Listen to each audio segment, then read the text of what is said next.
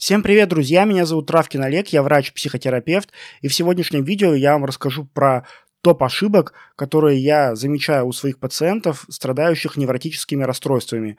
Какие вещи они часто упускают из внимания, что мешает человеку выздороветь, э, выйти из невроза.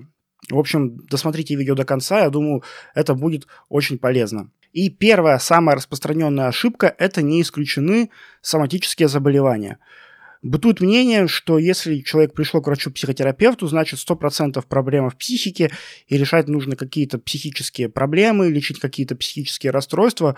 Но на самом деле это большое заблуждение, потому что очень часто психические нарушения вторичны по отношению к соматическим каким-то заболеваниям. И устранив или скорректировав какое-то физическое неблагополучие, соматическое неблагополучие, мы можем значительно улучшить психологическое состояние пациента. Да, очень часто бывает, что это какое-то сочетанное состояние, то есть у пациента есть и соматическое заболевание, например, анемия, и какое-то психологическое, психическое расстройство, депрессия, и они как бы дополняют и усугубляют друг друга. Но мы не можем полностью улучшить состояние пациента в таком случае только на одних антидепрессантах. Нам обязательно нужно будет э, скорректировать анемию. Или, например, если у пациента есть гипотония, сниженное давление, что тоже очень часто ощущается как слабость, какая-то апатия, и некоторые считают это симптомом депрессии. Точно так же, пока мы не займемся прицельно давлением, мы не сможем добиться улучшения состояния пациента. Поэтому всегда рекомендуется сдать какой-то необходимый общий терапевтический минимум анализов, который дает врач-психотерапевт на своем приеме э, или перенаправляет уже к более профильным специалистам, чтобы быть точно уверенным, что нет какого-то соматического заболевания не скорректированного. Чтобы исключить соматические заболевания, на самом деле не требуется сдавать какие-то супердорогие или эксклюзивные э, редкие обследования. В большинстве случаев даже не требуется никакого МРТ или КТ, нам хватает обычных общетерапевтических анализов. Общий анализ крови, кое-что из биохимии, ЭКГ, э, проверить э, гормоны щитовидной железы. И в 90% случаев этого вполне достаточно, чтобы сориентироваться в ситуации. Следующая распространенная ошибка – это отсутствие диагноза особенно актуально для невроза, потому что сейчас слово невроз, оно стало каким-то затасканным, и очень его некоторые специалисты, скажем так, пустили в расход и используют его где ни попадя. Мы часто слышим невротические отношения, невротический тип личности, это невротические поведения, какие-то невротические обиды. И это очень часто путает, потому что люди просто прямо спрашивают, как мне понять, вышел я из невроза или нет – Э, вылечился я из невроза или нет, потому что вот тут в одном один психолог в своем посте рассказал, что бывает невроз без симптомов, и вообще э, симптомы это не важно, невроз это структура личности, от которой никуда не уйти, и невроз это на всю жизнь. Так вот, это все миф, э, и к медицине это не имеет никакого отношения. Все потому, что врачи, именно врачи-психотерапевты э, в большинстве своем не говорят слово невроз – они не используют, они не пишут в диагнозах, они не пишут в амбулаторных карточках, в историях болезней, э, в графе диагноз невроз. Э, потому что в международной классификации болезней, документом, по которому мы ставим диагноз, это огромная группа заболеваний, которые называются невротические расстройства, расстройства, связанные со стрессом. И под невроз может подходить генерализованное тревожное расстройство, паническое расстройство, соматоформное расстройство – Э, и куча разных заболеваний, э, которые входят в эту большую группу неврозы. Но несмотря на то, что они все ходят в одну группу, у них у всех есть свои разные симптомы, э, есть свои особенности, и, соответственно, они немножко отличаются по лечению. Поэтому всех просто сгребать под одну гребенку и говорить, что вы невротик и вам нужно вот избавляться от невроза, не проясняет ситуацию. Нужно четко знать, какой диагноз, Э, смотреть, что рекомендовано для этого диагноза, э, какие есть данные в современном научном сообществе по этому диагнозу и, собственно, этим рекомендациям следовать. Отсюда вытекает дальше вопрос, собственно, как узнать, вышел я из невроза или нет. Тут тоже все э, достаточно логично. Если состояние больше не соответствует критериям какого-то диагноза в настоящий момент, то мы либо говорим о полном излечении, либо мы говорим о какой-то ремиссии. но в любом случае невроза больше нет. Если же, в принципе, состояние никогда не соответствовало диагнозам какого-то заболевания, то говорит о неврозе вообще нельзя. То есть нет диагноза, значит нет и невроза. Все эти вещи про невротические тип личности, невротические отношения, э, невротическое бла-бла-бла, э, про все это лучше забыть, потому что это только путает и не дает э, понять, в каком направлении следует двигаться. Третий пункт. Не определен метод лечения.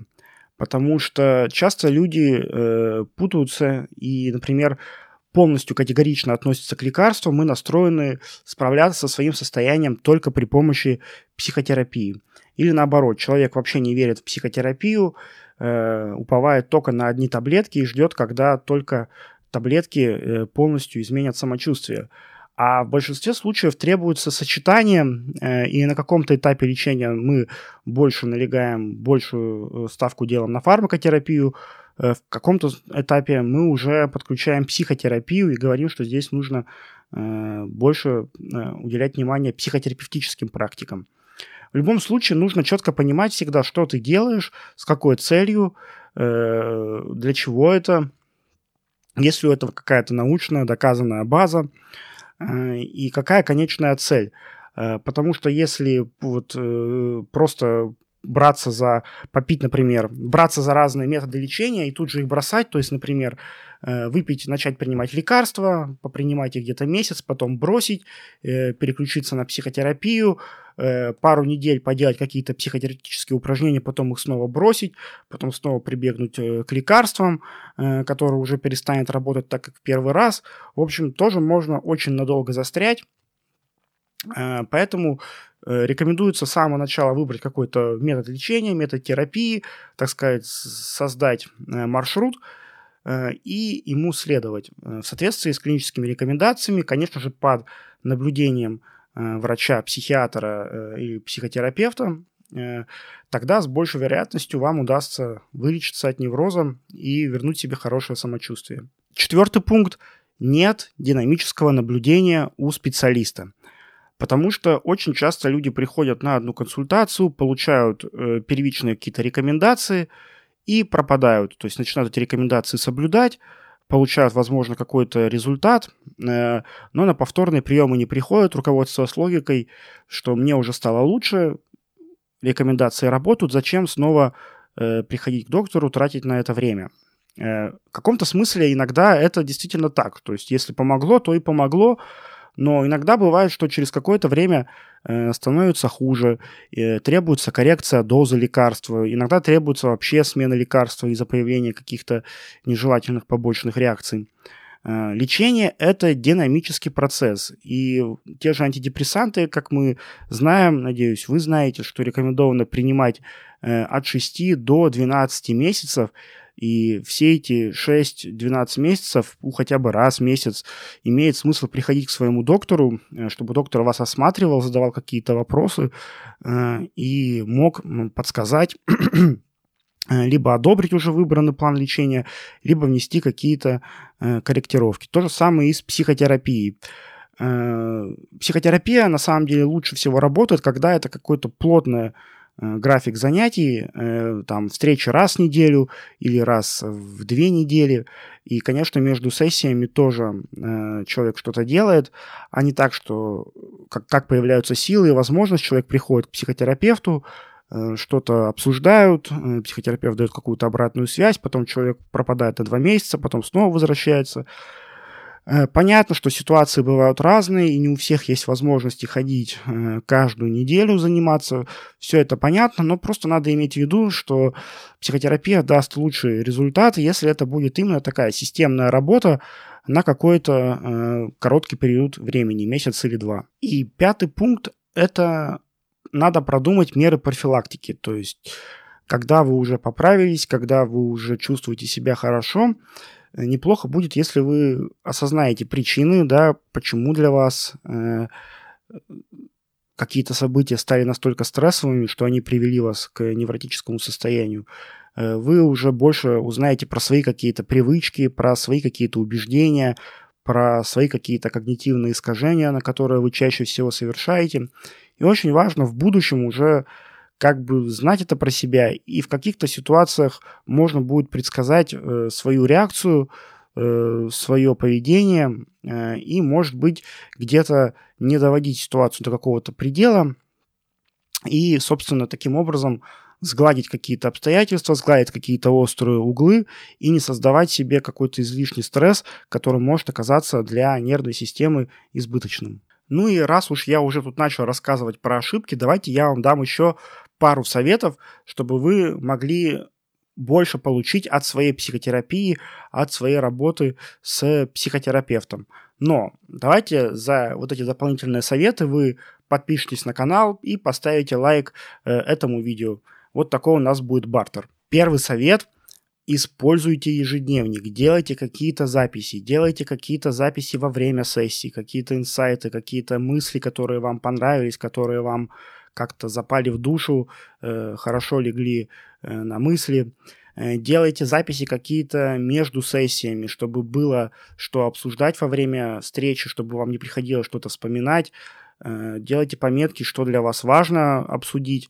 То есть делайте, короче, как можно больше записей, потому что потом к этим записям можно будет возвращаться, перечитывать, перечитывать их и узнавать для себя что-то новое. Следующий совет – не пытайтесь произвести хорошее впечатление на вашего психотерапевта. Будьте такими, какими вы есть. Не надо врать психотерапевту, э, не надо что-то скрывать о себе.